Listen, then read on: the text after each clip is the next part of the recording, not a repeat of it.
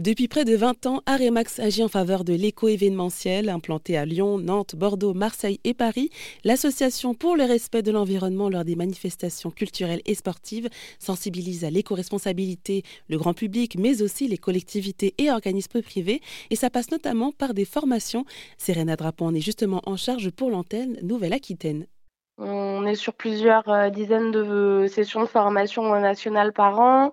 Et ce qui est intéressant, c'est qu'il y a bien sûr le, il y a bien sûr le chiffre des personnes qu'on a eu en face de nous, qui va être, euh, mettons, de, euh, je sais pas, euh, une, grosse centaine peut-être, peut-être par an, un peu plus, sûrement. Mais ce qui est intéressant et ce qui n'est pas mesurable, ça va être l'impact que ces personnes-là vont avoir sur leur entourage dans leur vie personnelle, mais également sur leurs équipes, sur leur structure au sein de leur poste pour pouvoir euh, bah, eux-mêmes diffuser un petit peu euh, ces graines-là euh, de sensibilisation à l'éco-responsabilité. Donc ça, c'est pas mesurable pour nous. N'empêche que l'impact est énorme.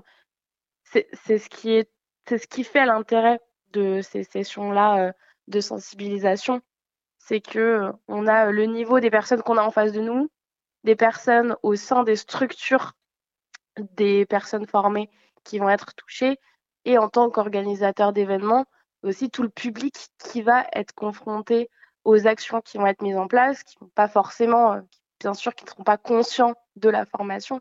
Finalement, euh, la sensibilisation, elle va découler jusqu'à ce niveau-là. Et pour plus d'informations sur ce sujet, rendez-vous sur rzn.fr.